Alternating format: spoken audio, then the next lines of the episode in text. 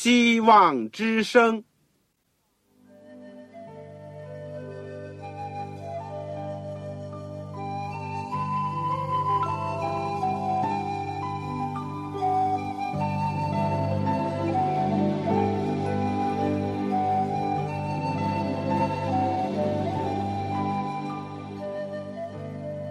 各位听众朋友，各位弟兄姐妹，欢迎您收听信徒培训这个节目。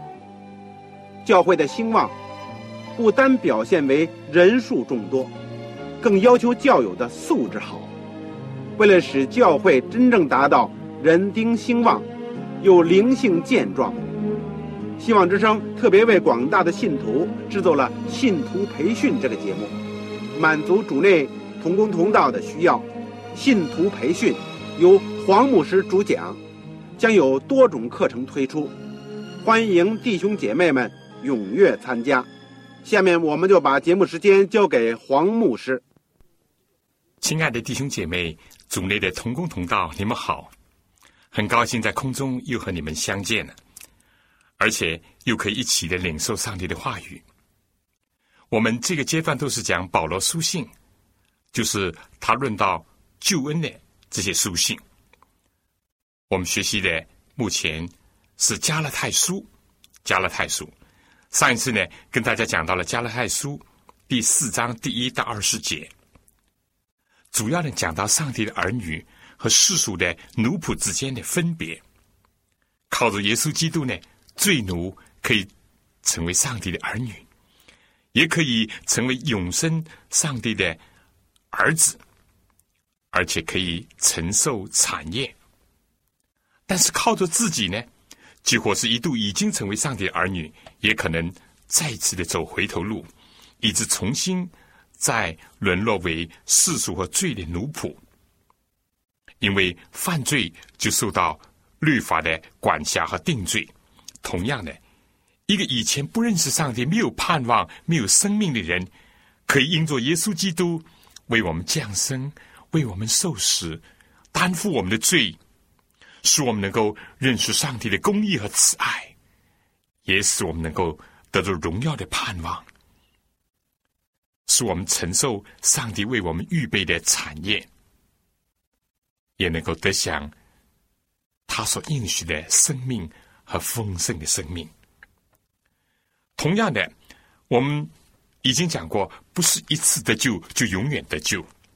加勒泰的信徒的经历告诉我们，人是可以再度的丧失属灵的生命的，再度的失去天国的盼望的，把一度认识的上帝忘记了。而作为传道人讲呢，他必须要有基督耶稣的心肠，要有父母般的心肠，不论是借着责备、劝勉、提醒或者是安慰，总要把迷失真道的弟兄姐妹。把已经失去生命的上帝的儿女再加以挽救，好让基督呢再一次的成型在他们的心里。今天呢，我们要继续的学习和研究加拉太书第四章剩下来的章节，从二十一节到三十一节。我们的题目是两约、新约和旧约。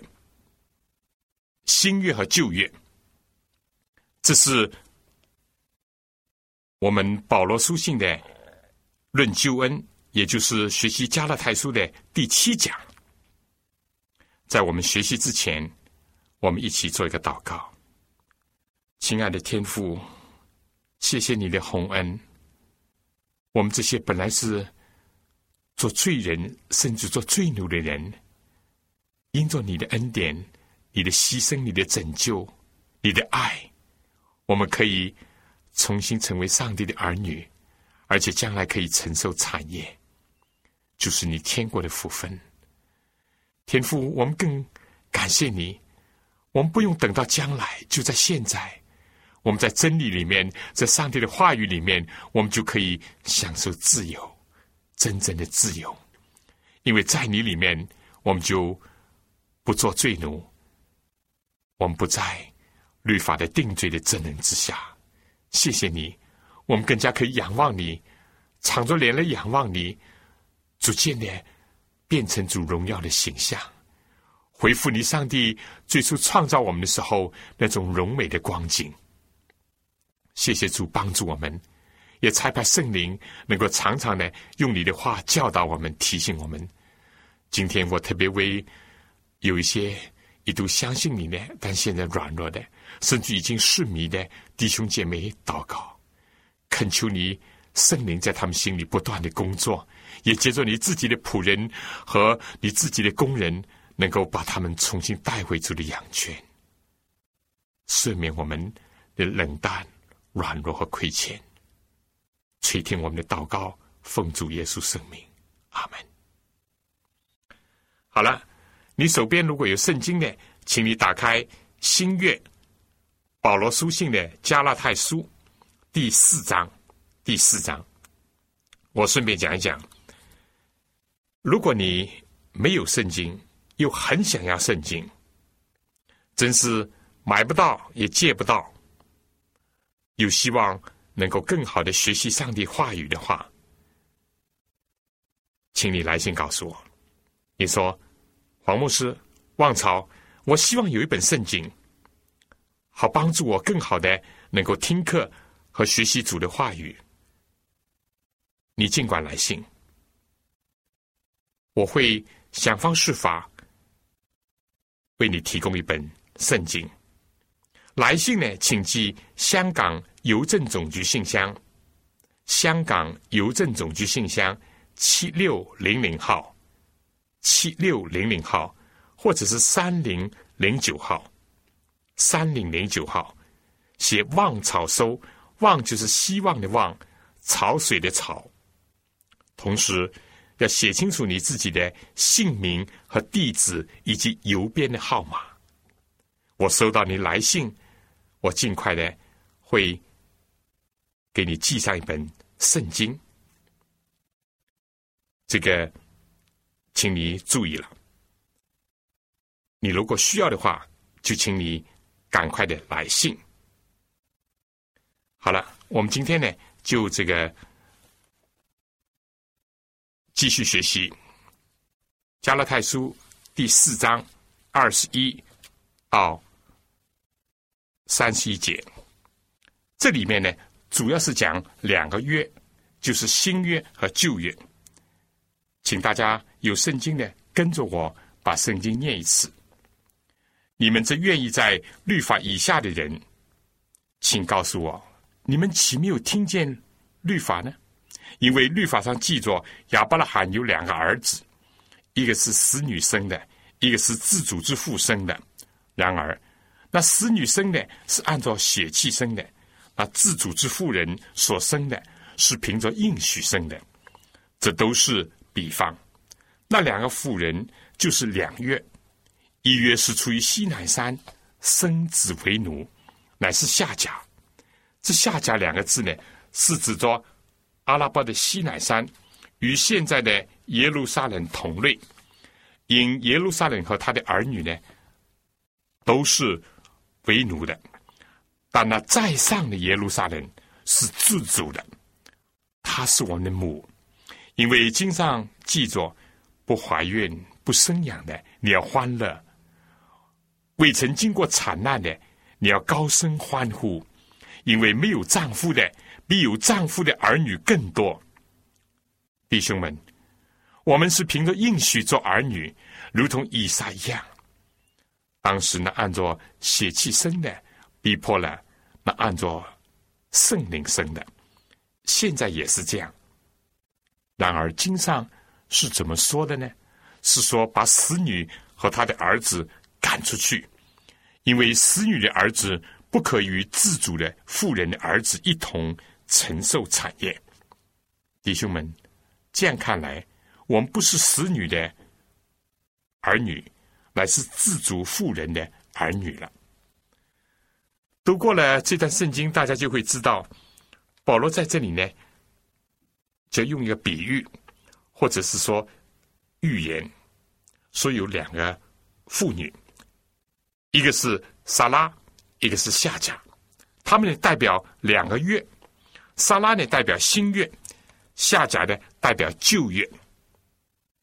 我想指出两点。第一点就是说呢，大家一定不会误解这里所讲的新月和旧月是指着什么说的。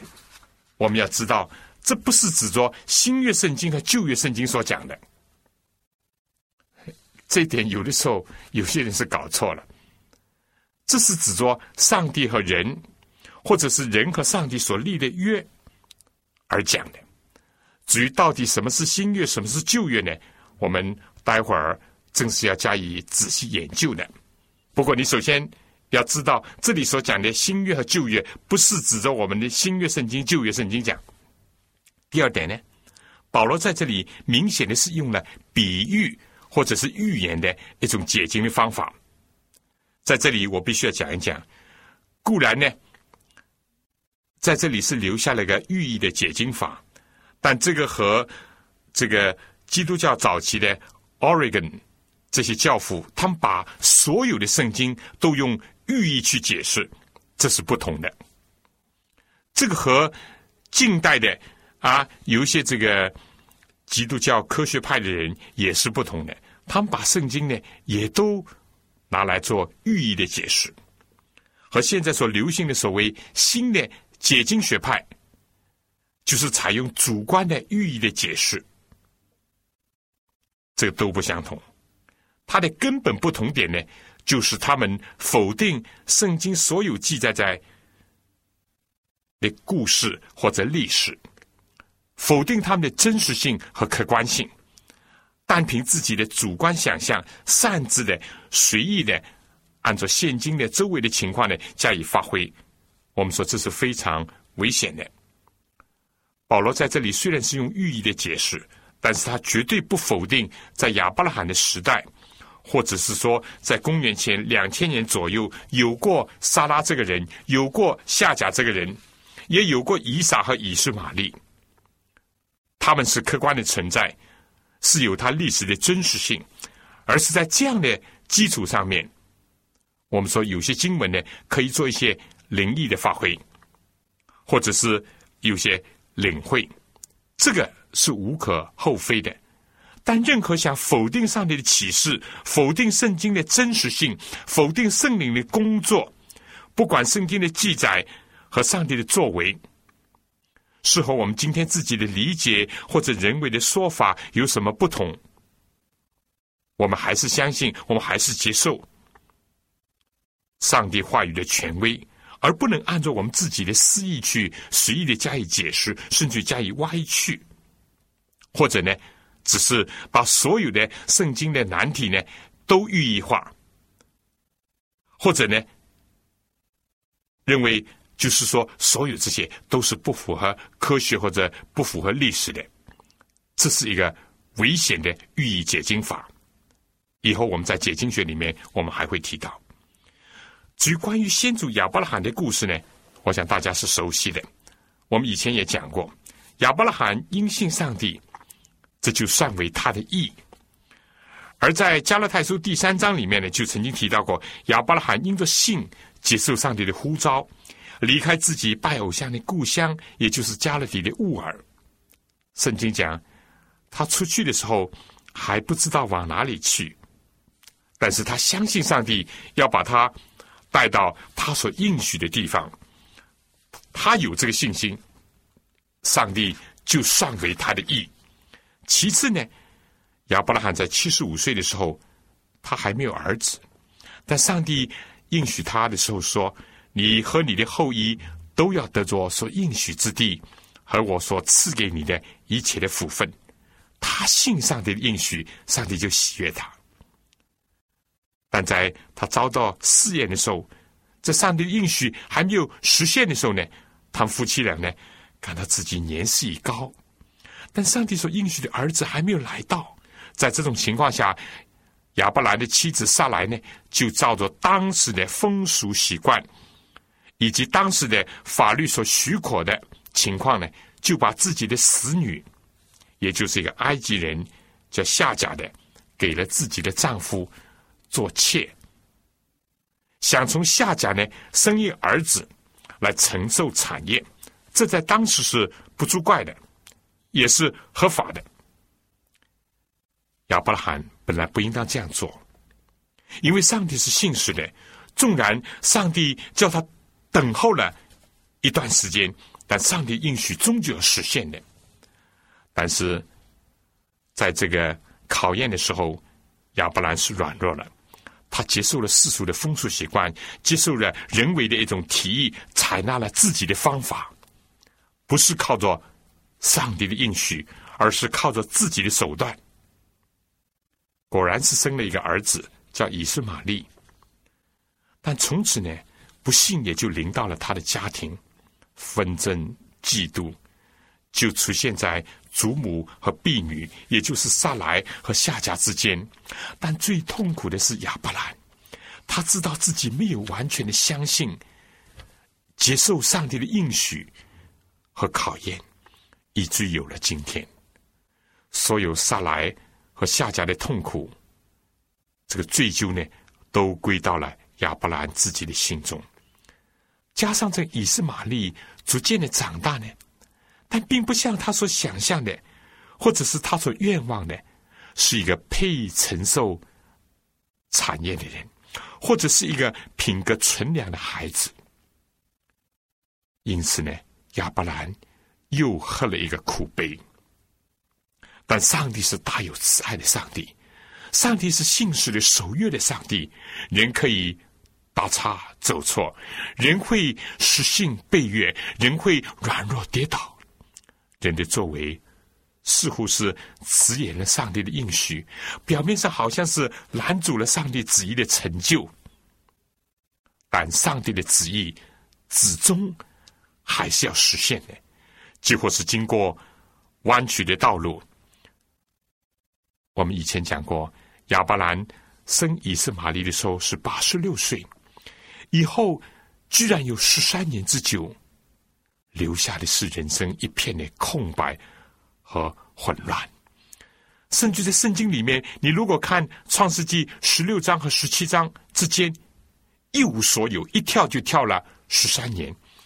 亚伯拉罕的人生那个时候可以说是空虚、混沌、黑暗。但当他九十九岁的时候，上帝。按照他的年龄，怎么样？再一次的向亚伯兰显现：“我是全能的上帝，你当在我面前做完全人。”上帝再次应许他，必定要从他自己所生的，就从他原配的妻子撒来所生的，才算他的后裔。正像以前上帝所说的，不是以利以谢，就是他的忠心的仆人来承受产业。上帝现在讲，也不是以实玛利，就是说，从埃及的使女夏甲所生的，不是他来承受产业，而是要按照应许，我的应许所生的，也就是从撒来所生的，才要成为你的后裔，而且将来万国都要因你和你的后裔得福。亚伯拉罕信上帝，只是。他经过了痛苦的经验教训以后，在更深刻的层面上，他相信上帝的全能。果然，到了亚伯拉罕一百岁的时候，怎么样？他就从他的妻子萨拉得了一个儿子，叫以撒。那个时候，萨拉也已经有九十岁了。保罗就是用以色列人先祖。亚伯兰的一个历史和经历，来做一个属灵上的一个寓意的发挥。好了，在我们讲解这个之前，我想先请大家听一首歌，《赐我圣经》。圣经里面有上帝的话语和上帝的应许，我们必须要坚决的相信。像亚伯拉罕那样，由于怀疑。不信上帝应许，结果走了弯路。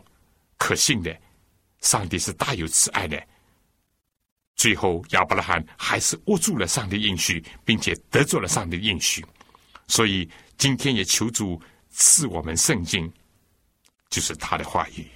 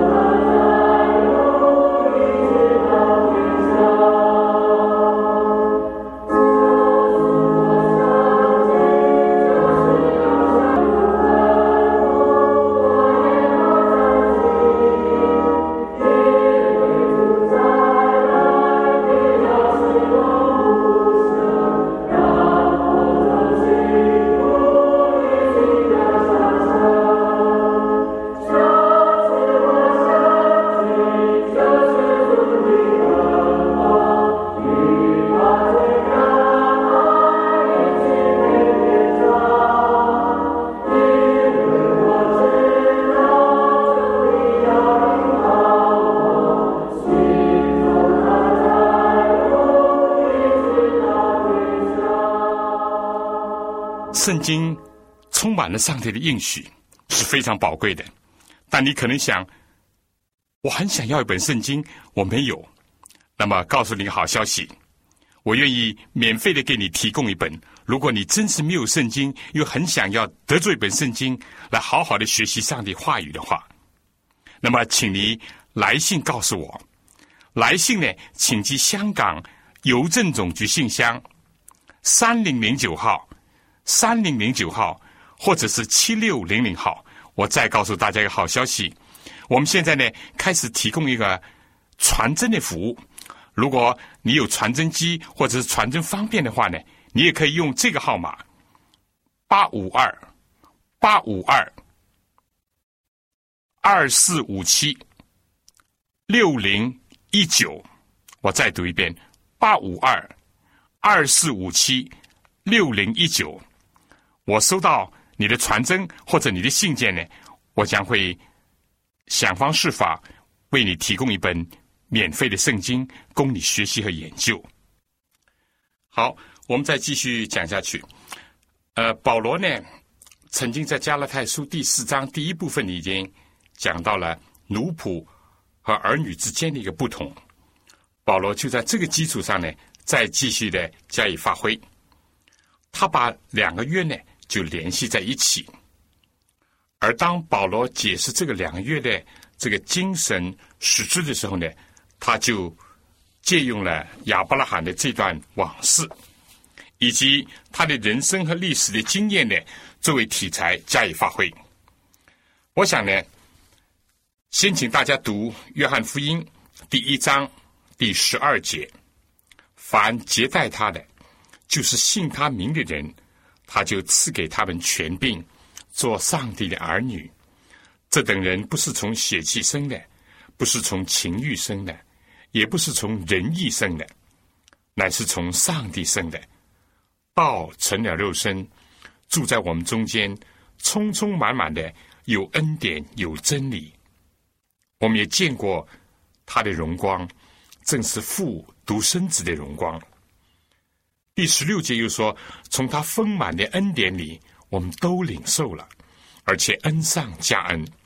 律法本来是借着摩西传的，恩典和真理都是由耶稣基督来的。”我想呢，这段经文可以很好的帮助我们明白保罗这里所说的。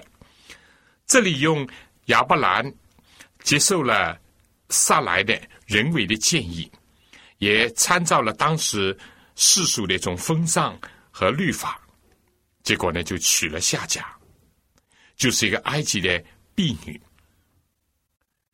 生了以斯玛利，就以这个作为整个旧约的一个比喻，书上呢也体现了旧约的一个精神，同时呢，又以亚伯兰信上帝，依着上帝的应许。在时候满足的时候，由他的妻子，一个自由的妇人，自主的一个妇人，撒来生了一个儿子，叫以撒，作为新月的一个比喻。我们说，新月是什么时候有的呢？当亚当夏娃违背了上帝的命令，吃了禁果，正要面临着死亡的时候呢？上帝就宣布了他的计划，就是救赎人类的计划，以及他慈爱的应许。我们已经很多次的讲过这个章节，但是这是一个非常重要的，值得我们反复的学习。他对着蛇，也就是撒旦魔鬼说：“这是记载在创世纪第三章十五节。”上帝说：“我又要叫你，就是蛇和女人彼此为仇，你的后裔和女人的后裔也彼此为仇。女人的后裔要伤你的头，你要伤他的脚跟。”在创世纪第三章二十一节呢，就讲到耶和华上帝为亚当和他妻子用皮子做衣服给他们穿，皮呢？我们就可以想象到，在人类犯罪以后，上帝就借着献祭的制度，也就是宰杀羔羊。而当这个人宰杀这个无辜的羔羊作为他们替身的时候呢，上帝就给人一个极其深刻的血的惨痛的教训。人犯罪的结果必定是死亡，正像上帝所宣布的。人如果要免除死亡呢？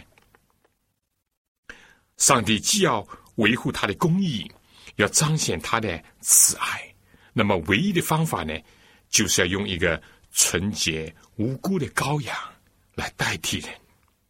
而这个纯洁无辜的羔羊，就是预表着将要来到的救主，也就是女人的后裔。他要来为人受苦、担罪而牺牲。所以从此呢，凡是用信心相信上帝这个应许的人呢，他就可以得到赦罪的平安，他就有生活的盼望，他就有得救的应许。新月从那个时候就已经有了，意思从伊甸园从亚当夏娃的时候就有了，但那个时候呢，不叫新月。而叫做恩典的约，一直要等到主耶稣在十字架上流血舍命以后呢，才称为新约。事实上，圣经启示录也讲到，耶稣基督是从创世以来被杀的羔羊，就是这个道理。所以，我们就知道新约。是从什么时候有的？但剩下来有一个问题：既然从创始以来就有了，怎么又是新呢？待会儿我们会讲。但我们知道旧约的精神呢，从什么时候就开始了呢？虽然我们说旧约的出现呢，是在这个出埃及的时候，摩西这个传授上帝律法，当时以色列人说，凡是上帝所吩咐的，我们都要遵守。他们一点都不意识到自己原来在埃及所受的多年的罪恶的影响，以及自己所承受的一切罪恶的习性。他们也不意识到自己软弱，看不到自己无能为力，相反自以为能够遵守上帝的约，能够守上帝的诫命。但事实上，很快他们就毁约了。而且呢，事实也证明，他们根本靠着自己是不能守上帝的诫命的。摩西到山上去了以后，以色列民就开始要挟这个亚伦为他们铸造一个金牛犊，他们就开始拜埃及人所拜的金牛犊，又唱歌，又跳舞，又吃，又喝，又玩乐。我们说，在他们旷野当中遇到不顺利的时候呢，他们就想回到埃及去，宁愿去过奴隶的生活。这真是一种奴隶的心理，一种奴隶的生活的方式。而且呢，想以自己的功劳来换取这个主人的喜悦的这种心态呢，就是旧约的心态，旧约的精神。以后大家都知道，摩西怎么样从山上下来，听见，也看见他们的所作所为，他就易怒勃发，把两块从上帝那里领受的刻着上帝十条诫命的法板呢摔碎了。这也就象征着人想要靠自己的力量去应承遵守上帝的诫命，这只是一个幻想，必定会。破灭的，但我们要讲这个旧约的精神呢，早在亚当夏娃没有听见上帝的应许之前呢，其实也就有了。你看，一当他们违背了上帝，犯罪以后，知道自己是赤身露体，又有凉风吹袭来的时候呢，圣经记载，他们就先用无花果树的叶子。为自己编做裙子来遮羞。无花果树的叶子今天绿，明天就发黄，后天就枯萎、凋零、失落。人想用自己的方法，要想掩盖罪也罢，又想弥补罪的后果也罢，想用自己的手段来美化自己，或者成为体面的人，都是短暂的，就像那个无花果树叶那样。要想替人遮羞御寒，都是无效的。所以旧约的精神呢，就是人犯罪以后的一个本性。除非到了上帝宣布他的应许，人愿意相信的时候呢，才能够得到新约的这个福惠。亚当是这样，夏娃是这样。亚当呢，夏娃的儿子该隐也是这样。这个唯有亚伯，他是遵照上帝的旨意。相信要来的救主，他就拿着自己头生的羊羔来献祭，表示他相信救主要来承担人类的罪孽。而该隐呢？该隐他就随便的拿一些田地的土土产和水果，一种没有血的祭物，结果呢就不蒙上帝的悦纳。历代以来就有这么两等人。一等是相信上帝的应许，接受耶稣基督为个人救主的；而另外一等人呢，就是自以为意，以自我为中心的，不论是自暴自弃，或者是靠自己的功劳立功积德，或者是想以人为的方法来消灾灭祸，想要解决罪恶死亡，或者是要想谋求生命和得救。所有这些，到头来都落在旧约的范畴里面，都是体现了旧约的精神。有一点要明确的，就是旧约呢不等于律法的本身，正像新约呢不等于耶稣基督的本身一样。约呢只是说明上帝和人两方面所立的一项条约。上帝出于他的慈爱和公义，把耶稣基督赐给了人。在以前的世代呢，上帝借着摩西宣布了他的诫命和律法，这都是出于上帝的慈爱和他对人类的关怀。问题就是说，人是怎么样来对待律法，怎么样来对待这个耶稣基督，也就是活的律法呢？是用信心。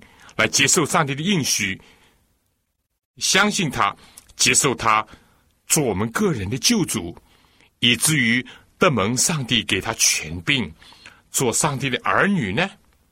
还是想靠着自己的力量去遵守上帝的律法，去持守上帝的约呢？这两者的精神是大不相同的。所以我们在一开始所读的圣经《约翰福音》里面讲到，凡是相信、接受耶稣基督的，上帝就赐给他权柄做上帝的儿女。这等人不是从血气生的，不是从人意生的，也不是从情欲生的，而是从圣灵，而是从上帝生的。所以这里面。有个很大的不同，新约就是相信、接受上帝的应许，以及依靠他的力量；旧约的精神呢，就是说相信、依靠自己、自己的许诺、自己的承担、自己的力量，而证明要失败的。所以讲到新月、旧月，这是非常要注意的。问题是在这里，最最重要的，我们做一个基督徒，我们必须要晓得，我们唯有属于主，因为主是属于我们的。如果我们离开了这一点，那么我们最后一定会失败的。我想在讲下去之前，请大家听一首歌，他属于我。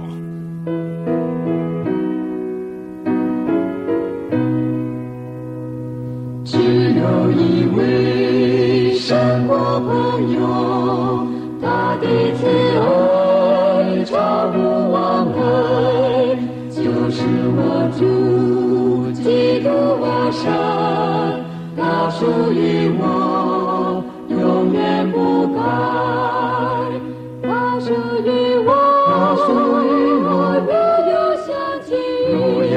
有想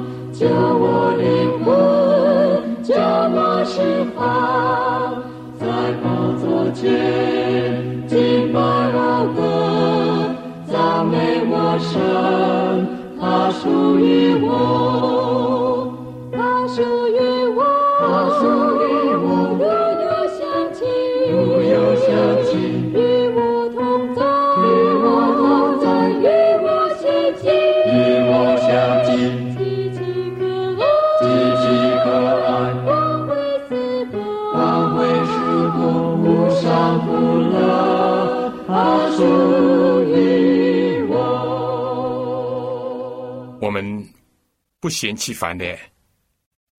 再说，心愿呢，是一个用信心来接受上帝的应许的这种精神、这种做法；而旧约呢，是想用自己的方法、人为的意图，或者是按照世俗的风尚去做自己无能为力的事情，或者是超越了上帝的应许。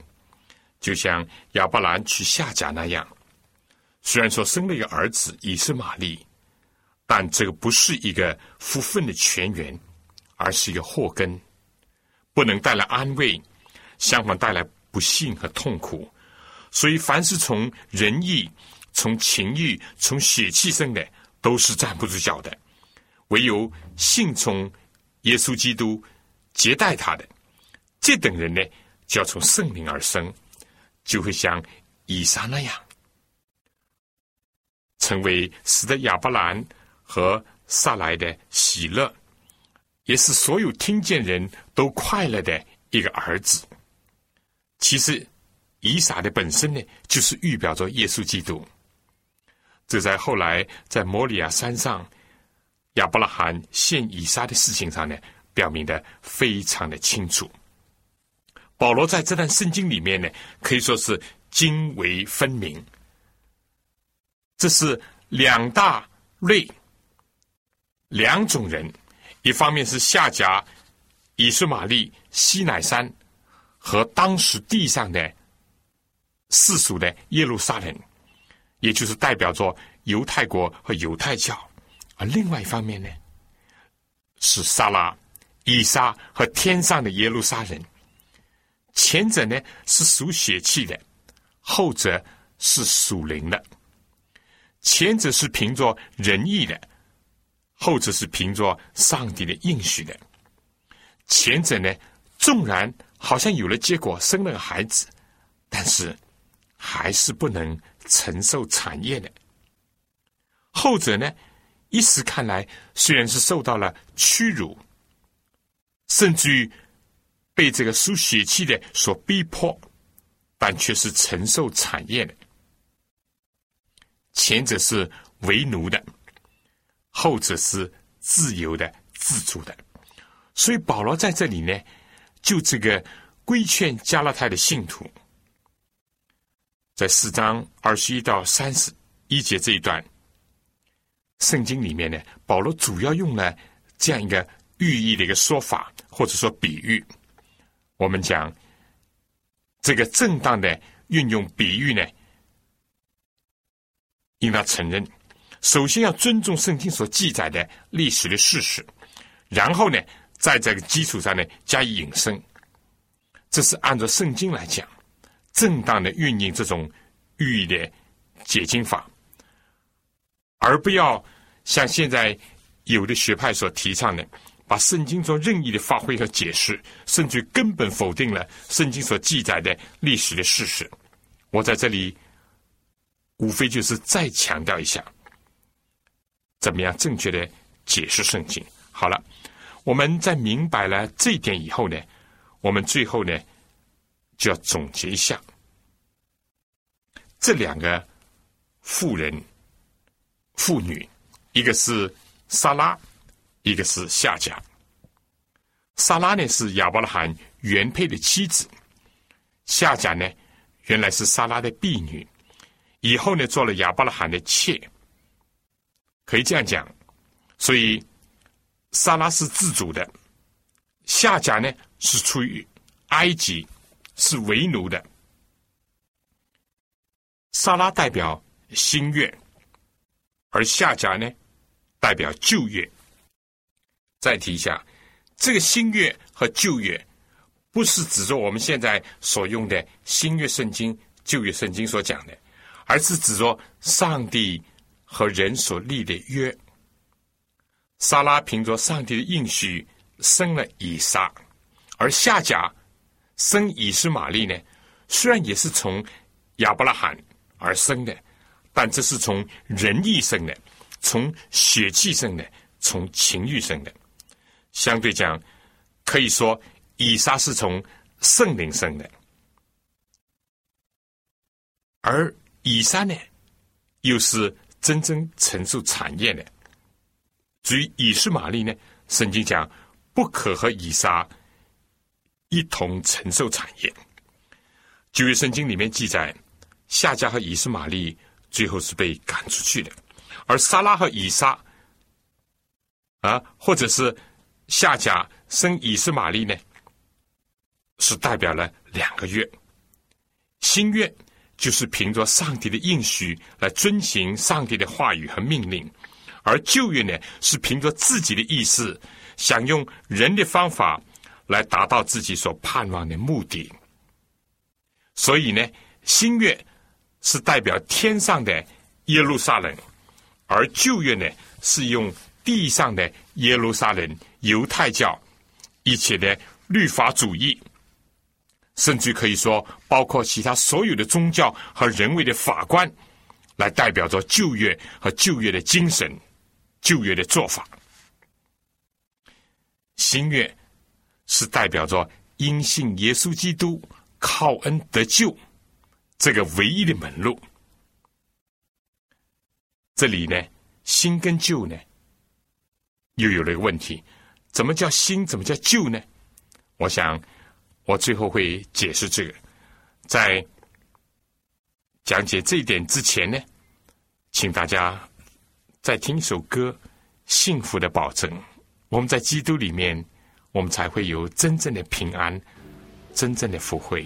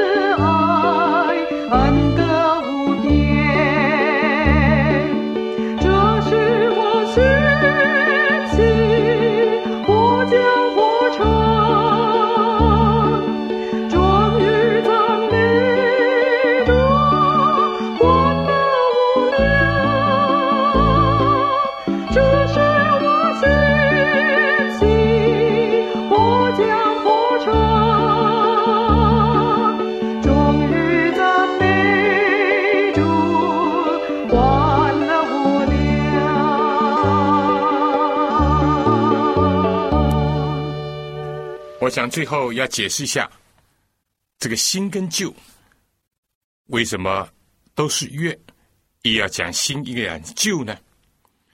首先，我们要讲这里所讲的新和旧呢，主要不是指着时间上的新旧，而是指着性质上的新跟旧。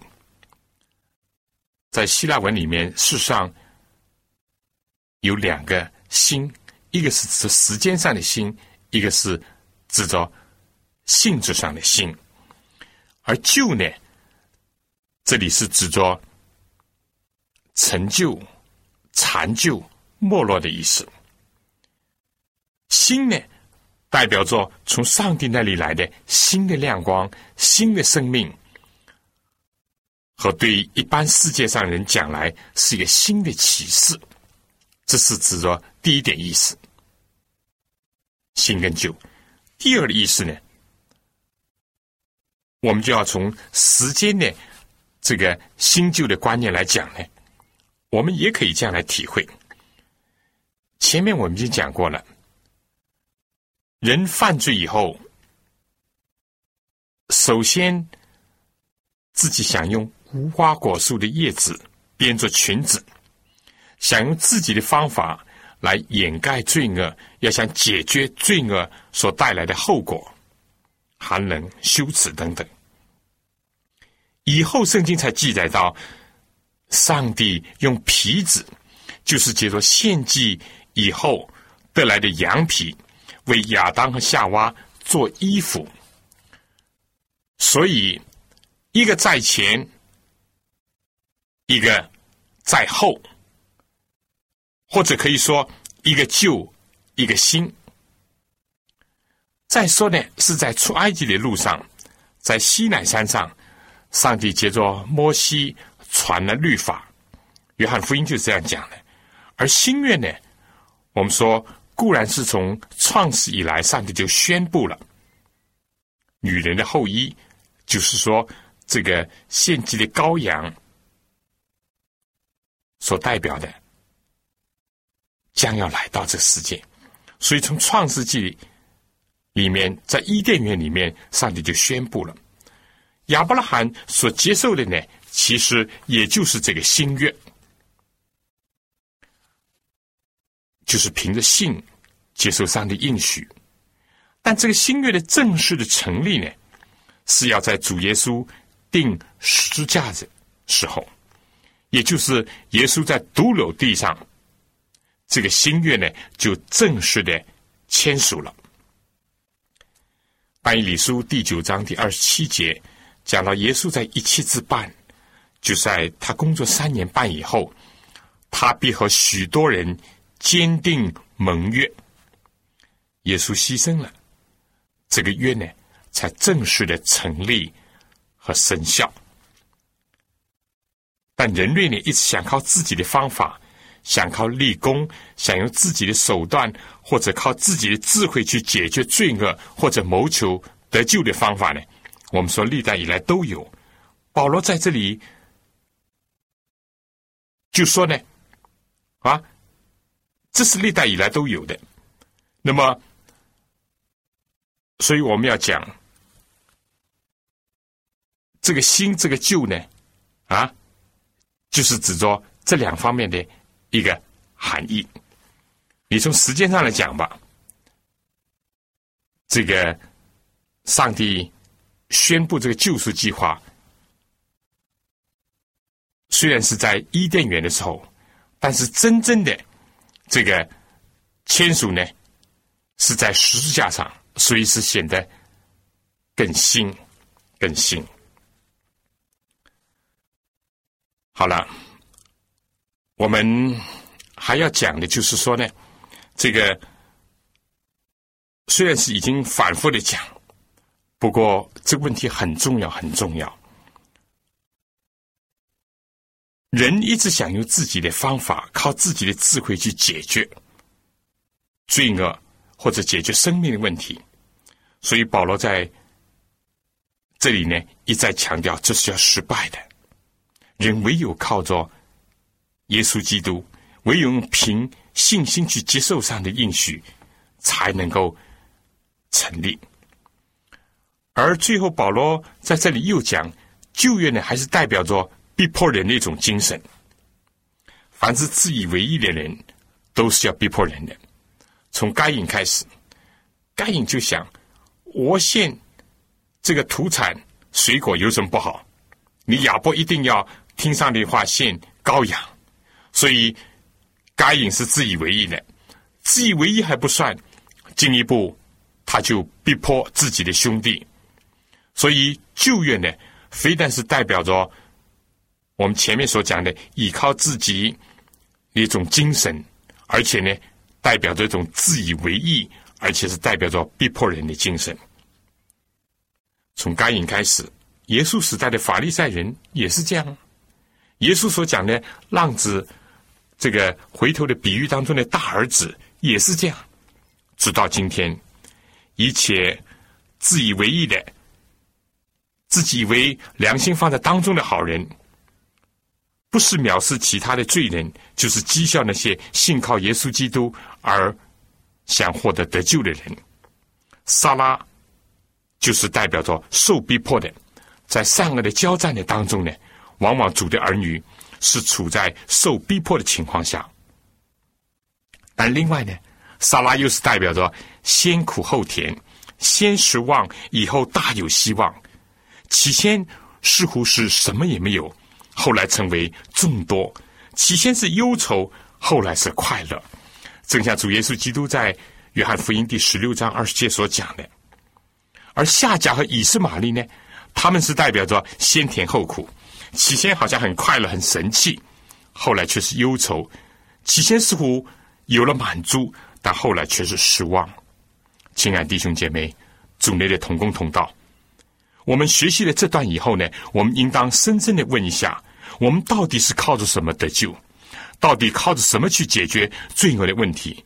我以前已经讲过，基督教的中心就是说，一个是解决罪恶和死亡的问题，或者积极的讲呢，就是要提供生命和丰盛的生命的问题。我们到底靠谁？用什么方法？是用信主的方法，用靠着主耶稣基督恩典的方法？还是想用自己的仁义血气，靠着自己的功劳，用人为的手段去达到这些目的呢？今天所有的宗教、人为的哲学和许许多多的主义呢，都是殊途同归，都是走在至终是灭亡的道路上。世界上唯有一般人，他们不敢靠自己，从经验当中，他们知道自己是不行的、软弱的，他们必须要接受一种。从天上来能力，就是接受耶稣基督所给人提供的救恩，这是一个重大的问题。